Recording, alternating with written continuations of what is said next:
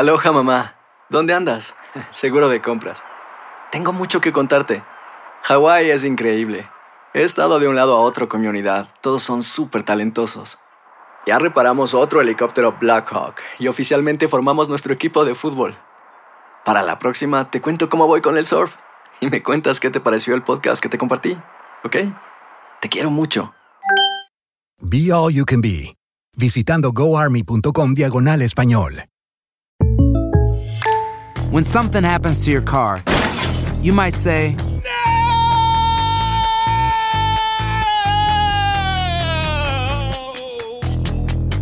My car. but what you really need to say is something that can actually help. Like a good neighbor, State Farm is there. And just like that, State Farm is there to help you file your claim right on the State Farm mobile app. So just remember, like a good neighbor, State Farm is there. State Farm, Bloomington, Illinois. Boost Mobile tiene una gran oferta para que aproveches tu reembolso de impuestos al máximo y te mantengas conectado. Al cambiarte a Boost, recibe un 50% de descuento en tu primer mes de datos ilimitados. O, con un plan ilimitado de 40 dólares, llévate un Samsung Galaxy A15 5G por $39.99. Obtén los mejores teléfonos en las redes 5G más grandes del país. Con Boost Mobile, cambiarse es fácil. Solo visita boostmobile.com. Boost Mobile, sin miedo al éxito. Para clientes nuevos y solamente en línea, requiere AroPay. 50% de descuento en el primer mes requiere un plan de 25 dólares al mes. Aplican otras restricciones. Visita boostmobile.com para detalles. Hay gente a la que le encanta el McCrispy y hay gente que nunca ha probado el McCrispy. Pero todavía no conocemos a nadie que lo haya probado y no le guste. Para pa pa pa. Enigma sin resolver es un podcast para mayores de edad. Algunos escuchas pueden encontrar el contenido del programa ofensivo. Recomendamos la discreción de la escucha, especialmente para menores de edad.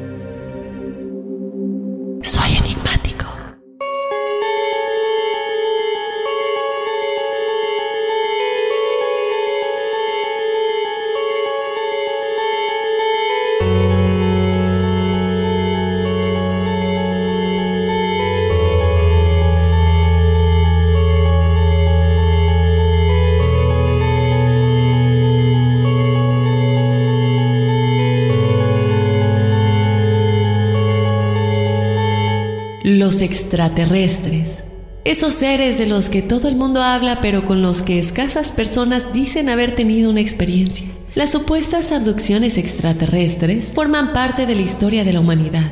Los detalles de los distintos abducidos varían, pero la mayoría se parecen. Los sujetos son tomados por seres de otro mundo, sometidos a varios experimentos y regresados para nunca volver a ser los mismos.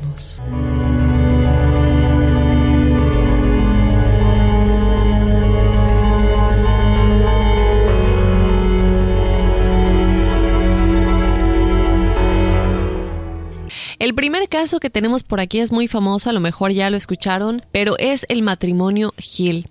Este es uno de los primeros casos difundidos a nivel mundial y uno de los que se volvió más famosos por medio de la cobertura que los medios de comunicación le dieron a este caso. Esto le ocurrió a la pareja de casados Betty y Barney Hill. Según los registros, esto sucedió en el año de 1961, un 20 de septiembre.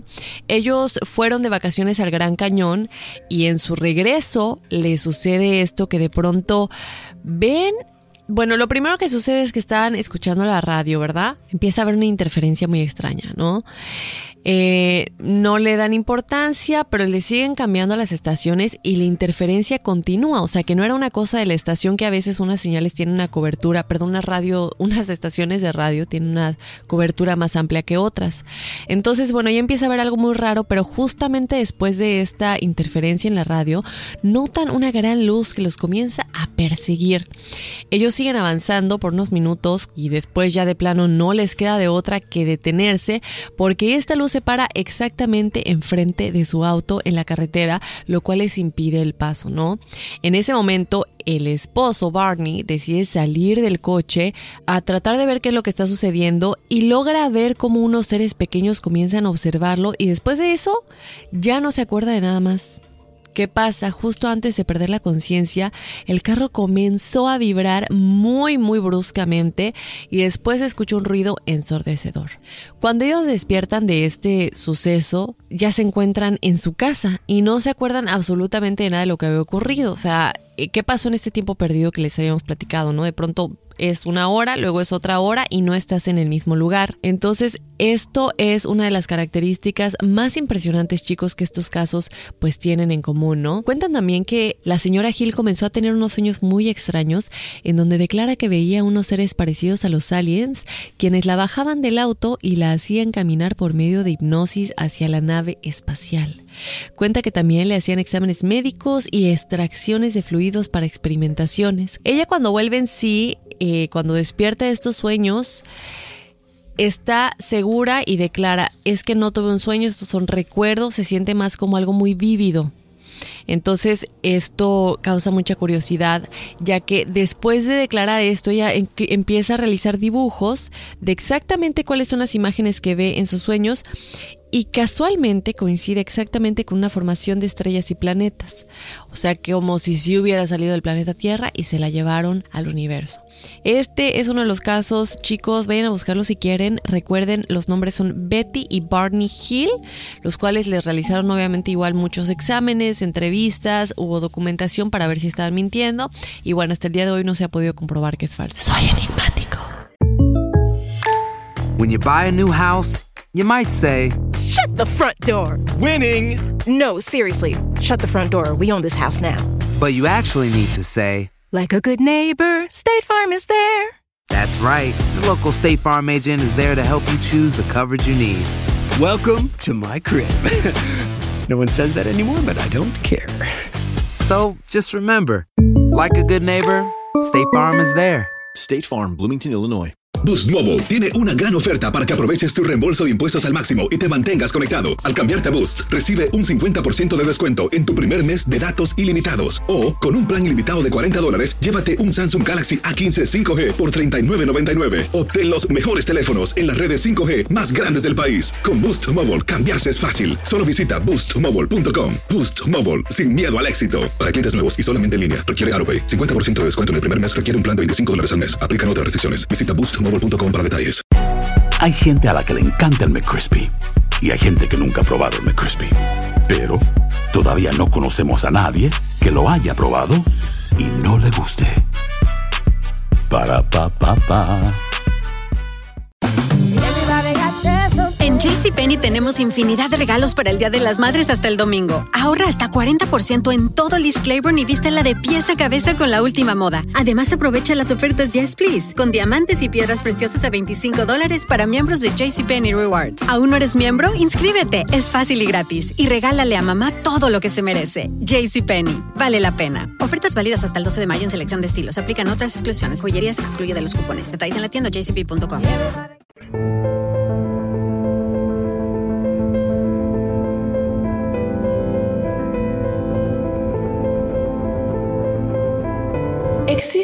vínculo entre ángeles y extraterrestres? Muchos considerarían esta una idea descabellada. Sin embargo, hay quienes aseguran que los extraterrestres son en realidad los ángeles de la Biblia. Es una realidad que en nuestro planeta estamos penetrando cada vez más en un escenario en donde a los poderes planetarios les es cada vez más difícil mantenerse ajenos a la realidad de la presencia extraterrestre.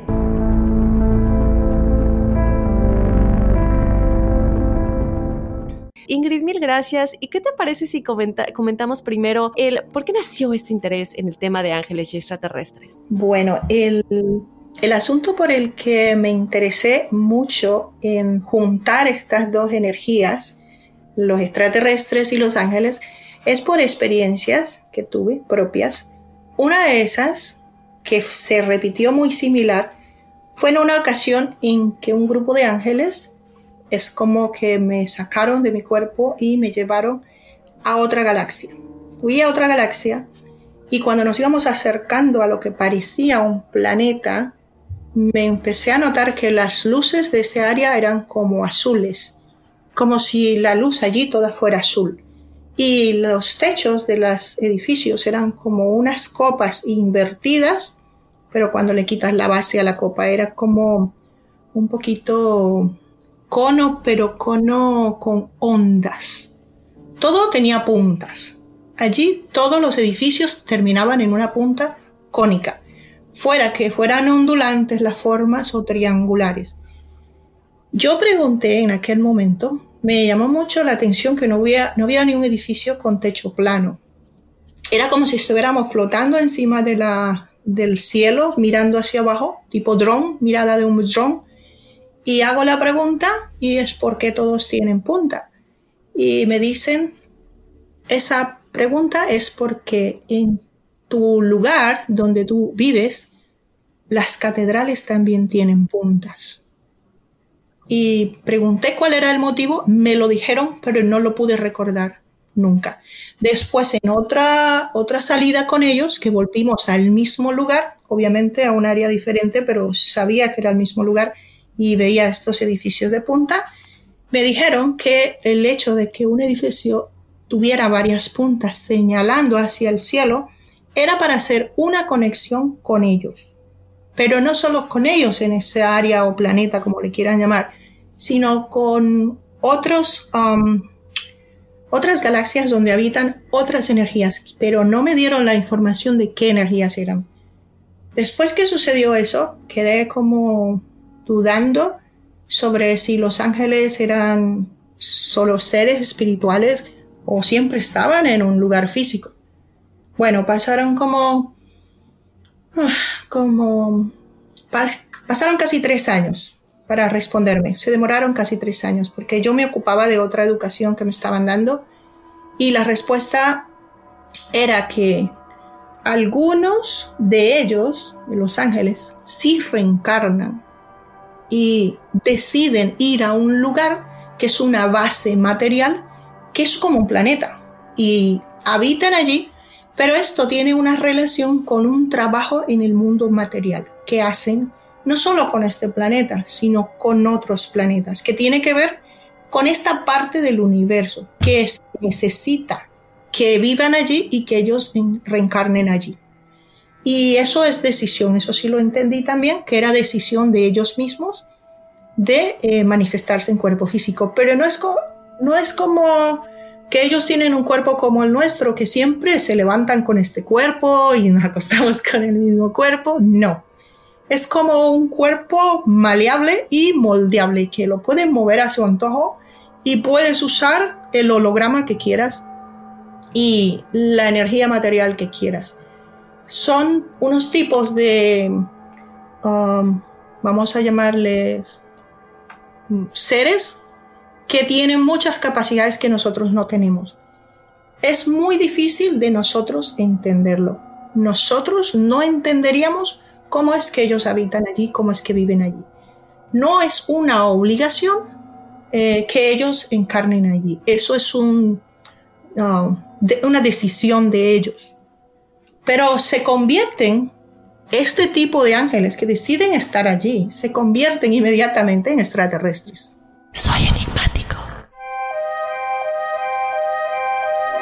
El doble cuántico es el que tiene toda la información de cada uno de nuestros futuros potenciales, los mejores y los peores. Pero como no conectamos conscientemente con él y éste acata órdenes, nos trae más de lo mismo, repitiendo experiencias. Pero ¿cómo conectamos con él? Cuando estamos por caer en el sueño profundo, nuestro doble cuántico cae en un agujero negro. Ese agujero negro es el espacio que nos conecta con toda la información del universo. El doble cuántico viaja, recorre, observa y después vuelve con información.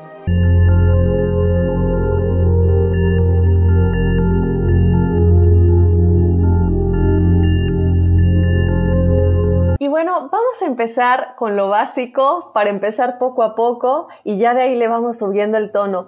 ¿Qué es el doble cuántico y la teoría del desdoblamiento de los tiempos? Bueno, a mí me gusta explicar las cosas como para mi abuela, ¿no? Eh, porque creo que al final complicar en la explicación las cosas nos aleja de poder aplicarlas en nuestra vida. Lo que tenemos que, entender primero que nada al, existir esta ley, eh, de la cual pues Jean-Pierre Mallet, Garnier Mallet hizo esa teoría sobre la ley del desdoblamiento del tiempo, es que el tiempo en realidad no existe como tal, ¿no? Es la percepción de lo que eh, genera esa ilusión de un tiempo lineal.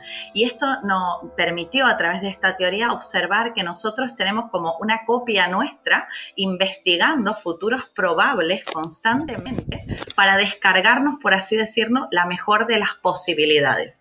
Ahora bien, esto tiene limitaciones porque este intercambio se realiza a través del sueño. Entonces nosotros como punto de partida, cada vez que dormimos, dejamos una especie de coordenada, se podría decir, ¿no? Entonces el doble, ese, ese, eh, esa copia nuestra que, trabaja con tiempos futuros, parte de ese lineamiento que le dejamos. Entonces por eso cuando a veces se venden estas, estos ejercicios, ¿no? Que, que tientan mucho, ¿no? De cambia tu vida en una noche o consigue todo lo que quieras a través del sueño, hay que entender que el doble no puede hacer lo que tu mente no le permita, eh, de acuerdo a lo que tú avales en ese tiempo, ¿no? De, irte a dormir, porque ese intercambio que además se realiza constantemente, aparte de que puedas hacerlo en el sueño, ¿no? Eh, es muy interesante entender esta dinámica, porque si no, no sabríamos sacarle el verdadero provecho a esta situación.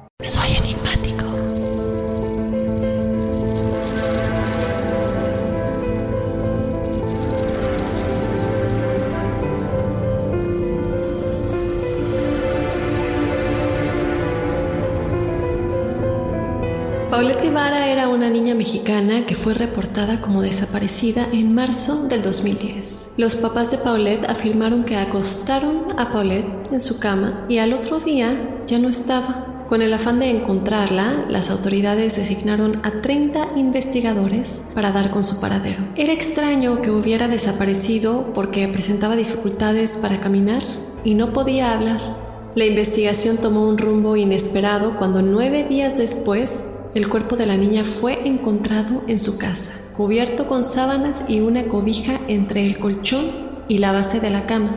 No pasó mucho tiempo para que los padres se convirtieran en los principales sospechosos quienes fueron arrestados junto con las niñeras. Tras el hallazgo, la familia comenzó a ser cuestionada por no haber notado el cuerpo ni su olor durante tanto tiempo. Luego de interrogatorios que incluyeron a agentes del FBI, el procurador mexicano de ese entonces, Alberto Vaz concluyó que la muerte de Paulette había sido un accidente. Días después, el funcionario renunció a su cargo.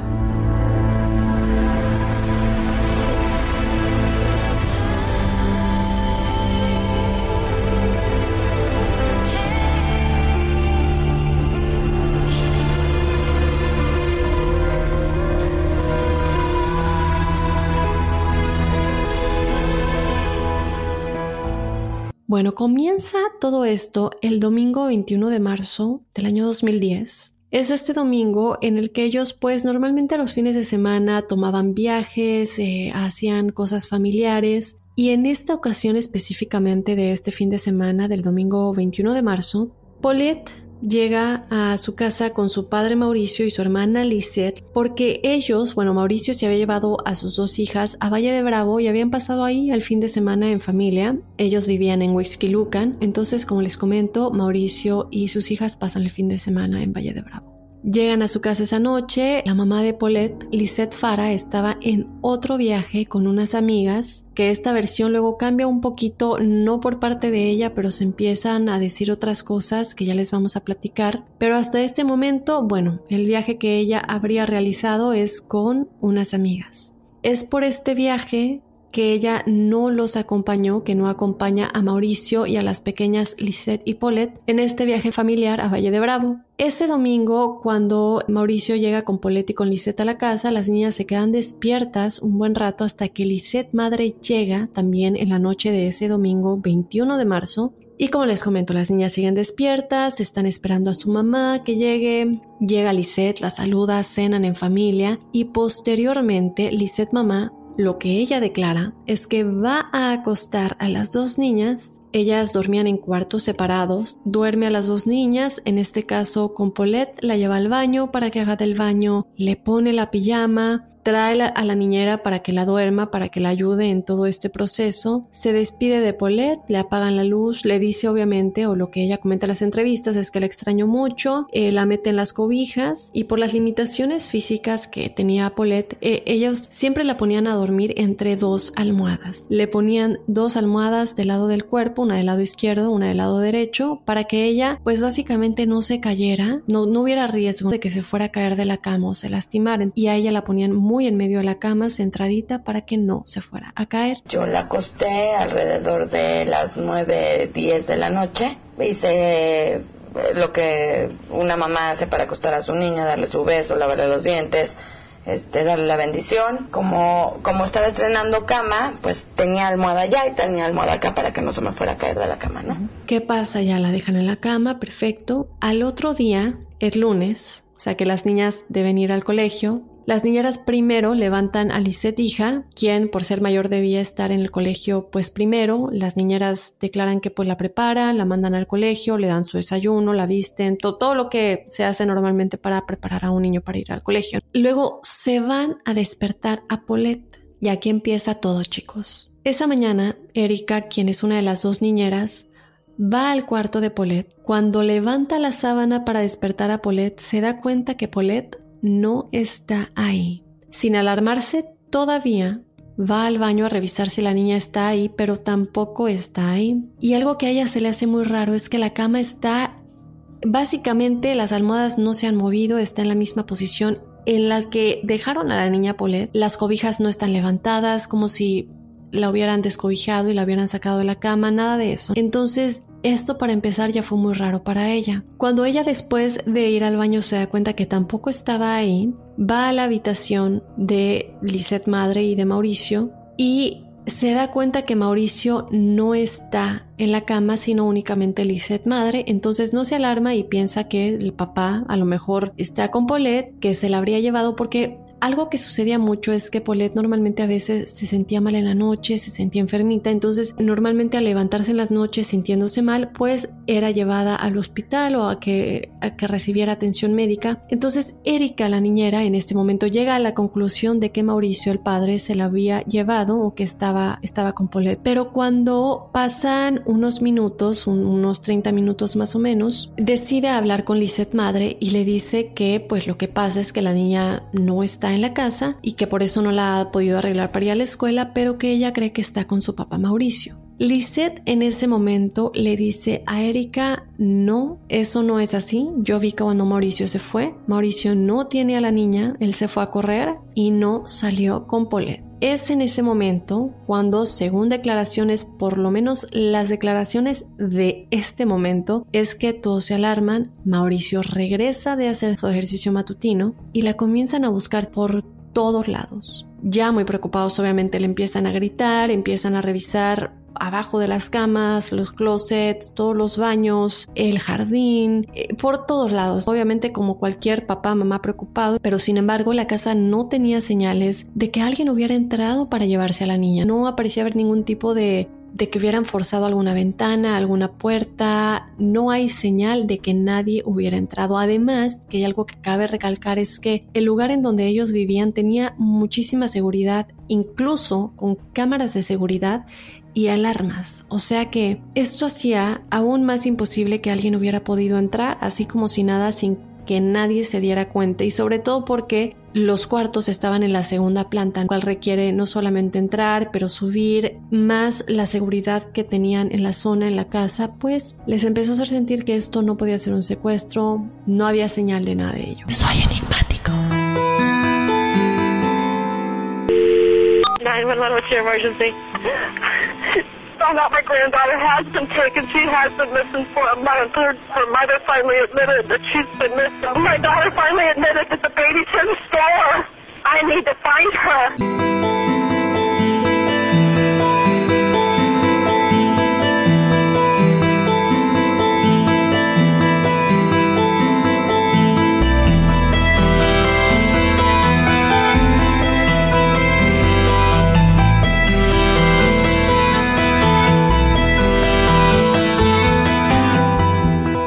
Bueno chicos, como escucharon al principio del episodio, tenemos esta llamada 911 que se hizo por la desaparición y obviamente posterior muerte de Kaylee Anthony. A lo mejor muchos de ustedes ya conocen el caso, a lo mejor muchos de ustedes no, pero lo que sí es cierto es que aunque nosotros tengamos nuestras propias conclusiones, sigue siendo un enigma porque lamentablemente esto se quedó inconcluso para muchos. Casey Anthony, que es la mamá de Kaylee Anthony, que es quien se diría fue culpable de haberla asesinado, ya vamos a ir en los detalles. ¿Y por qué sigue siendo un enigma su muerte? Porque nunca se comprobó la culpabilidad de su mamá, Casey Anthony pero todo lo que la podría incriminar y obviamente decir como siempre, no estamos asegurando nada, les dejamos la información para que ustedes saquen sus conclusiones y la manera en la que se encontró el cadáver de Kaylee y todos los enigmas que tienen. Aparte, el hecho de que en el tiempo en el que supuestamente Kaylee estaría desaparecida por esta supuesta niñera, eh, la cual se le, bueno, ya les vamos a contar todo, pero Sunny, eh, hay una historia de de dónde pudo haber sacado Casey Anthony el nombre de, esta niñera y cómo se lo habría inventado. El hecho de que en este tiempo en el que en el que ella estaba mintiendo acerca de dónde estaba su hija, que ya estaría, ya habría estado muerta. Ella está en fiestas, hay fotos de ella de fiesta, tomando, besándose con personas. Y tú dices, si tu hija está desaparecida, porque luego ella dice, no, sí es que está desaparecida, pero no quería alarmar a nadie, he estado buscándola, he estado tratando de ver en dónde está. Pero entonces, ¿cómo estás de fiesta todo este tiempo? ¿Cómo estás divirtiéndote? Y, hasta que ya, obviamente, la mamá de Casey, que es la abuela de Kaylee, dice, ya no puede ser, ya no puedo más con esto, necesito saber dónde está mi nieta. Y ella es la que llamó al 911 en la llamada que les presentamos al principio. Soy enigmático.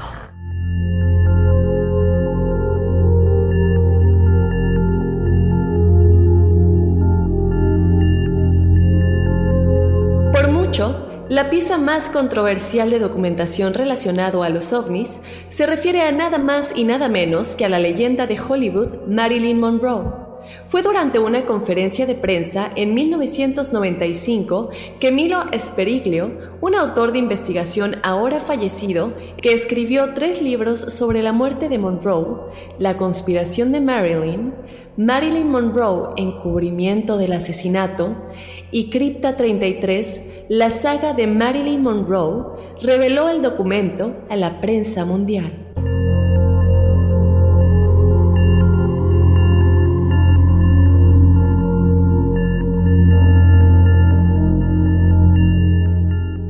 La actriz y modelo Marilyn Monroe ella fue encontrada muerta en su casa de Los Ángeles el 5 de agosto de 1962 cuando tenía 36 años de edad. Supuestamente esto fue por una sobredosis, pero cuando nunca se descubrió obviamente una nota de suicidio, y no solamente eso, sino que también eh, los médicos forenses en la nota de defunción, en la carta de defunción, decía básicamente probable suicidio, que es algo muy raro. Para empezar, esto fue escrito con pluma porque no es algo que esté incluido en el formato que se tenía en ese tiempo de las causas de muerte de alguien. Entonces, ellos arriba de suicidio le escribieron con pluma probable y es algo que llamó mucho la atención, ¿no? Porque así se quedó, cuando el caso se cerró, se quedó como probable suicidio, lo cual quiere decir que nunca fue definido 100%.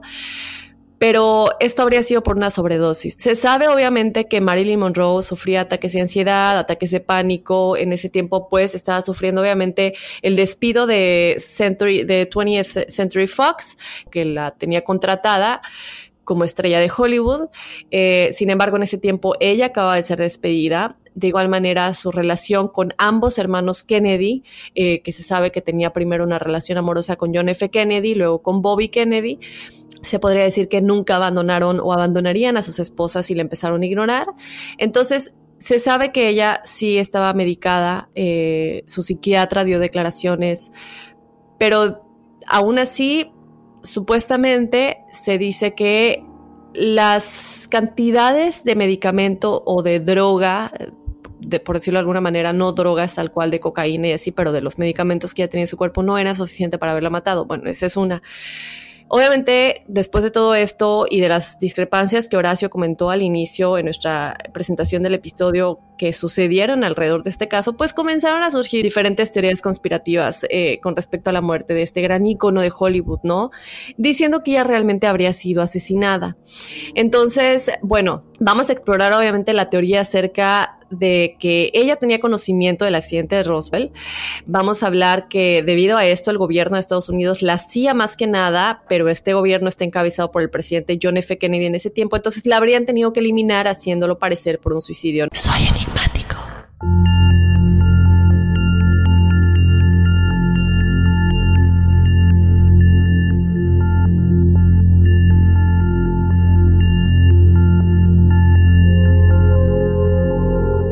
veces, las misteriosas desapariciones de personas jamás ven la luz del día.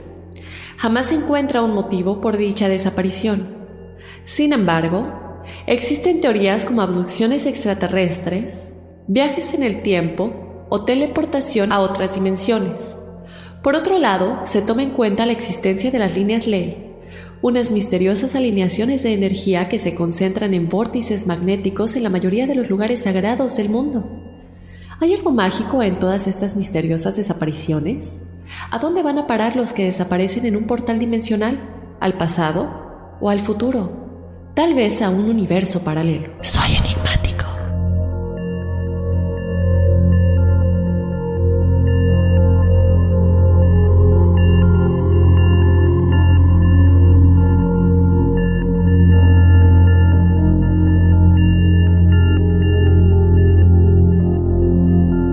Pero lo que se conecta eh, muy directamente y que platicábamos ayer es este increíble descubrimiento de la NASA en el que, como les decíamos, Supuestamente han encontrado un inquietante universo paralelo en donde el tiempo podría ir hacia atrás y esto es debido a un proyecto financiado por la Agencia Espacial de Estados Unidos que detectó una energía en donde en la Antártida que podría significar la presencia de otro mundo. A partir de un trabajo de investigadores de la Administración Nacional de la Aeronáutica y del Espacio, o sea, la NASA, este viene relacionado desde 2016 en la Antártida. Se supone que han encontrado partículas pertenecientes de fuera de nuestro universo, chicos, tras un experimento de detección de rayos cósmicos. Ahora, los expertos han dado un paso más allá todavía, asegurando que podría tratarse de un universo paralelo y que todo lo que conocen en cuanto a las leyes físicas han sido totalmente contrarias a lo que conocemos debido a este descubrimiento. Si lo que se encontró aquí es real, todo lo que conocemos como física... Eh, no, no validaría. El descubrimiento se hizo gracias a la antena antártica de impulso transitivo mejor conocido como Anita, y su globo aerostático cuyo propósito principal era detectar el origen de las ráfagas rápidas de radio, que son potentes pulsos de energía que duran unos pocos milisegundos. Este es un fenómeno, chicos, astrofísico superenergético de origen desconocido que se registra desde 2007 en distintas partes del mundo. Ellos dicen que es posible que los neutrinos detectados desde abajo en la Antártida hayan atravesado todo nuestro planeta de norte a sur pasando por el centro de la Tierra y por eso el globo de Anita que les platicaba hace un momento los detectó viniendo desde el suelo de la Antártida. Aunque aún no se hayan expedido oficialmente, esta teoría explicada por Gorham ha sido estudiada durante años por la NASA, teniendo origen incluso desde el Big Bang, que considera que entonces no solo se creó nuestro universo, sino otros más. Soy enigmático.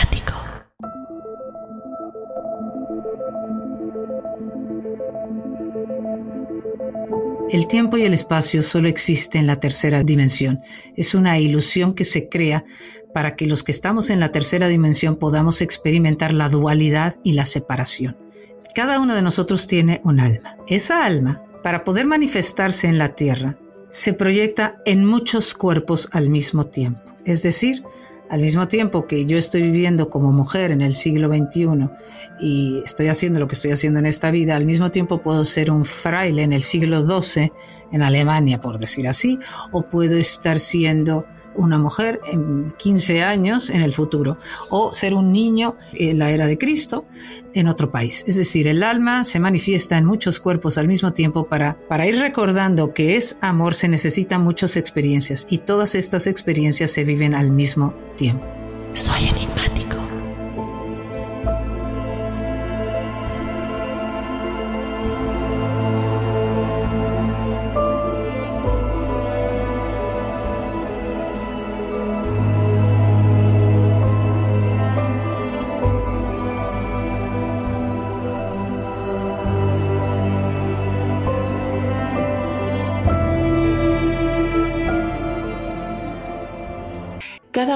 Nosotros tiene un día y una hora en la que nuestro cuerpo físico expirará. No sabemos cuándo ni dónde, pero lo que es seguro es que pasará. Sin embargo, la muerte no existe. Morir no existe. El cuerpo físico es un vehículo, una vestimenta para movernos en esta tercera dimensión, en la Tierra, este planeta que nuestras almas han escogido como escuela y para recordar quiénes somos en realidad. Pero ¿qué sucede con nuestra alma al momento de que nuestro cuerpo físico se apaga? Mientras nosotros lloramos por nuestros seres queridos que han fallecido, sus almas están pasando por un proceso en el plano astral, el cual tiene distintos planos entre sí, y el cómo nuestra alma avanza en estos planos para revisar la vida en la tierra, para hacer limpieza y para continuar en las maravillosas escuelas de estos planos antes de volver a reencarnar. Soy enigmático.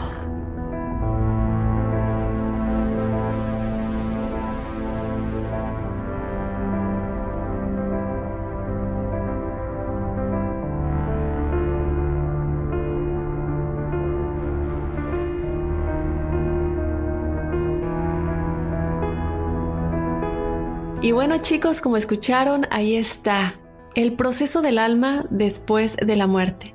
Ya tenemos a nuestra invitada Jocelyn Arellano. Ella es escritora e investigadora sobre el proceso evolutivo del alma. Bienvenida Jocelyn, mil gracias por aceptar la invitación en Enigma sin resolver. Encantado de estar en este programa, Dafne. Muchas gracias por invitarme. Hola, querido público. Jocelyn, yo quisiera que empieces por contarle a nuestra audiencia un poco que te conozca un poco más, ¿no? ¿Cómo empezaste en todo esto? ¿Desde cuándo?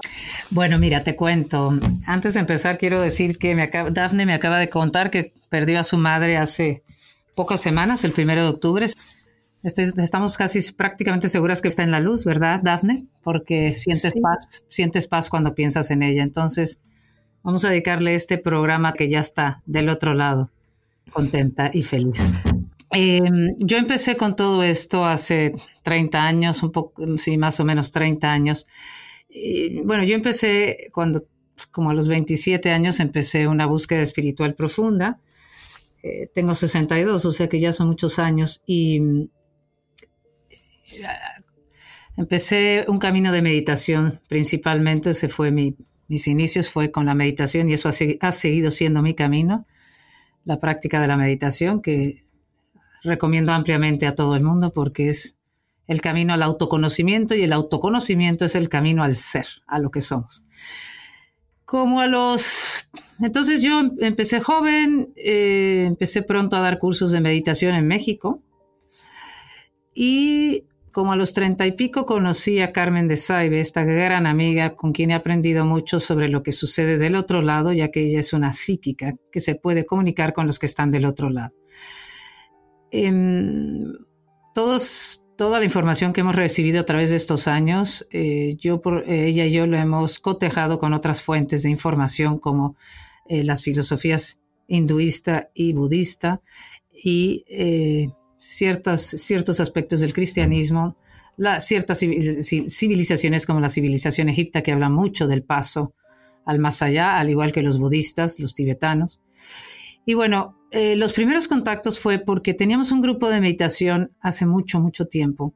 Y un pequeño grupo. Y empezamos a, cuando meditábamos, sentíamos presencias, presencias invisibles. Y Carmen, que tiene la capacidad de escuchar los pensamientos de los que están del otro lado, escribía lo que recibía los pensamientos que recibía de ellos. Los primeros contactos siempre ha sido un tema apasionante. Fue, bueno, y siguen siendo muchos de ellos con almas que por distintas razones, bueno, almas que ya, vamos a decir, seres humanos que habían muerto y que por distintas razones no veían la luz, la famosa luz que nos espera del otro lado. Lo que sentían era frío y veían oscuridad únicamente. Los distintos motivos por los cuales las, por las cuales las almas desencarnadas no ven la luz de inmediato es por los distintos apegos que podemos tener cuando morimos. Una de las primeras cosas que aprendimos, y esto no solo lo comparto yo, sino que esto sí está en, en el libro tibetano de la vida y de la muerte, el libro tibetano de los muertos, en todas las filosofías con las que hemos cotejado esto, uno llega del otro lado en el mismo estado mental y emocional en el que mueres. Entonces, lo cual, por lo cual es tan importante estar preparados para morir y empezar a hablar del tema de la muerte y no verla como algo negativo, sino como parte del proceso que nos llevará a nuestro verdadero hogar. Entonces, muchas de estas almas eh, no veían la luz. ¿Por qué? Unos porque seguían apegados a sus seres queridos, porque algunos se sentían indispensables, sentían que pues, su, familia o sus hijos o su pareja no iba a poder, no iban a estar bien si ellos no estaban, o se sentían que, que sí, que los necesitaban por cuestiones económicas o por cuestiones afectivas. Otros no veían la luz porque se sentían culpables, tenían mucho miedo al castigo y entonces no se atrevían a moverse. Otros estaban apegados a sus bienes materiales o a su imagen o porque habían dejado el cuerpo demasiado jóvenes, no les parecía justo, justo estaban enojados porque habían muerto. Otros ni cuenta se habían dado que habían muerto. Así que el apego mm, podía ser desde, desde apego a lo material apego a seres queridos, apego a emociones, por ejemplo, cuando había, cuando tienen mucho resentimiento, cuando están enojados, cuando no se han perdonado o no han perdonado, cuando no se acepta lo que está pasando. Todos estos son motivos para que cuando lleguemos del otro lado no veamos la luz de inmediato. Vamos a decir que existe un tránsito, eh, es lo que se llamaría el tránsito entre la vida física y el mundo espiritual, donde nos espera nuestros seres queridos, la luz, el cielo, el amor indescriptible. Este tránsito puede ser muy rápido, es decir, rápido en el sentido que puedes ver la luz de inmediato y a tus seres queridos cuando tú al morir tienes paz, cuando tú has aceptado lo que te está sucediendo, cuando aceptas la muerte, aceptas tu vida como es o como ha sido, te perdonas, perdonas, te despides. Cuando uno tiene la suerte de poder estar preparado, el tránsito se hace fácil y lo único que tienes que hacer es entregarte a lo que está pasando. Puedes, si crees en Dios, puedes decir, Dios mío, hágase en mí tu voluntad. Pero si no crees en Dios, con que tú digas que la luz se haga en mí, que la luz se haga en mí, o pido ver la luz, deseo ver la luz, si uno está en un estado de paz, la luz se hace de inmediato. Ahora, como generalmente vivimos muchas veces muy inconscientes de cuál es el propósito de nuestras vidas y llegamos a ese momento de muerte muchas veces, como les digo, mm, sin estar preparados, con mucho miedo, con mucho miedo al castigo, porque además todos tenemos ideas concretas de lo que debe de ser o de lo que nos espera. Cada uno de nosotros tiene una idea diferente y eh, sobre todo si tienes culpa y si tienes miedo al castigo, eso te va a detener. Entonces, ¿qué pasa, Dafne? ¿Qué pasa, querido público? Tú llegas, uno está, bueno, primero antes, uno, tú estás donde está tu atención, ¿ok? Yo puedo estar aquí dando esta conferencia ahora con Dafne, puede mi cuerpo estar aquí, pero si mi atención está en otro lado, pues realmente no estoy aquí. Entonces, cuando uno llega del otro lado, que es igual que en la vida, mi atención va a estar, yo voy a estar donde está mi atención. Entonces, si yo, mi atención, si mis pensamientos están en lo que acabo de dejar, en que no me quiero ir, en mis seres queridos, en que tengo miedo, en que estoy enojada, en que estoy angustiada, en que yo no quiero que esto suceda, en que dónde están los ángeles que se suponía que me venían a, recoger, o dónde está Jesús, o dónde está la Virgen. Yo esperaba eh, ángeles o a la Virgen que me recibiera por ejemplo, teníamos un caso de una mujer, una mujer que murió de cáncer y que durante su enfermedad ofreció su enfermedad a Dios, pero lo hizo esperando, ella mm, se imaginaba que si ofrecía su, sufrimiento a Dios, ella tenía la idea de que la iban a recibir del otro lado, pues los ángeles o la, o la Virgen, tenía esta idea de que la iban a hacer una gran recepción, pero ciertas ciertas, eh, eh, ciertos santos o ciertos ángeles la iban a recibir. Entonces, cuando llega del otro lado y no encuentra eso, porque estaba esperando eso, eh, se, se, confunde mucho. Hay mucha confusión cuando llegamos del otro lado. Y la confusión básicamente radica en que mi atención sigue puesta en lo que dejé o sigue puesta en lo que yo quería que sucediera o sigue puesta en mis emociones negativas. Ahorita que nos dices que llegamos y algunos no ven la luz, este es una parte de esos diferentes planos dentro de este plano o cómo funciona? Porque yo creo que hay mucha confusión. ¿Cuáles serían si yo no veo la luz? ¿Cómo puedo pasar a las, cómo puedo subir las escaleras? ¿Cuáles son como estos niveles que existen si uno no ve la luz? ¿Qué sigue? Es muy interesante. Gracias por la pregunta, Dafne. Gracias. Eh, el mundo que nos espera cuando llegamos del otro lado se llama el astral. Vamos a decir que el astral es el plano espiritual que le corresponde a la Tierra que le corresponde a la tercera dimensión. Ese astral está dividido en distintas, eh, vamos a distintos planos, distintas, sí, distintos planos. Vamos a hablar del eh, el bajo astral, el medio astral y el alto astral. La mayor parte de las almas hoy en día encarnadas que vamos y venimos entre vida y vida, llegamos a lo que sería el astral medio. Pero para llegar al astral medio, que es cuando ya estás en la luz ahí, el, el bajo astral o lo que se llama la famosa oscuridad, ese, ese nivel, esa oscuridad no existe como tal, Dafne. Amigos, no existe como tal. Lo que te mantienen, le se llama bajo astral porque todos los que están actualmente en el bajo astral están ahí porque están todos apegados a sus pensamientos que tienen cierto grado de negatividad. La oscuridad tiene que ver con la negatividad de nuestros pensamientos. Esto es muy importante de, que, te estoy comunicando y me encantaría que lo entendiéramos todos. Eh, por supuesto yo también, porque todos vamos a pasar por este proceso. Entonces, lo que llamamos bajo astral, que en definición eh, del cristianismo podría ser lo que llaman el purgatorio y el infierno, ¿ok?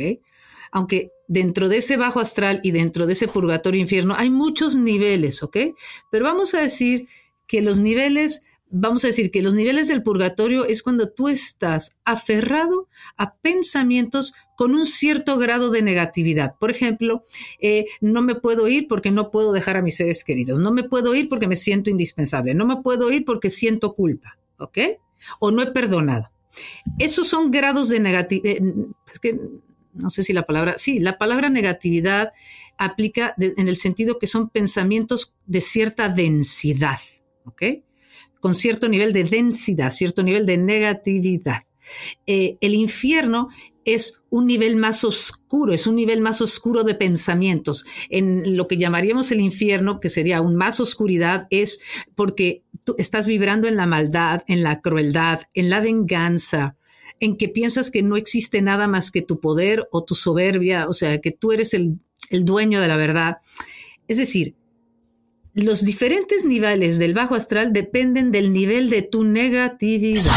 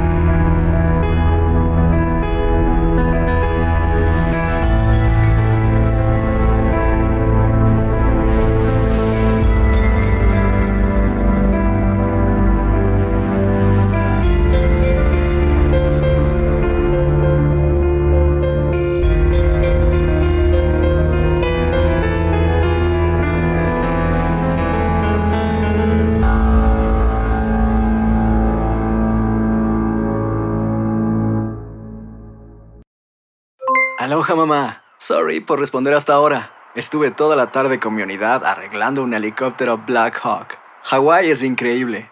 Luego te cuento más. Te quiero. Be All You Can Be, visitando goarmy.com diagonal español.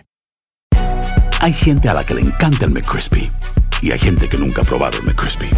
Pero todavía no conocemos a nadie que lo haya probado y no le guste. Para pa pa pa.